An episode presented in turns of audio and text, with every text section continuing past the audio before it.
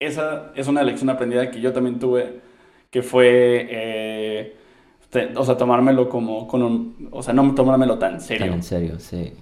No, o sea, llegar y decir, este, ah, soy Juan Camanei, este, ¿no? O sea, con este, con este orgullo de decir, ok, espérate, o sea, me merezco mi lugar aquí y darte cuenta que a nadie le importa. Exacto, güey, eso es, que darte cuenta que a nadie le importa y está bien que a nadie le importe, güey, porque sientes una libertad enorme de decir, ah, bueno, pues si soy bueno, si soy malo, vale tres cabezas. Este, es más acerca de mi propio aprendizaje y mi propio camino como diseñador y cómo yo lo voy forjando.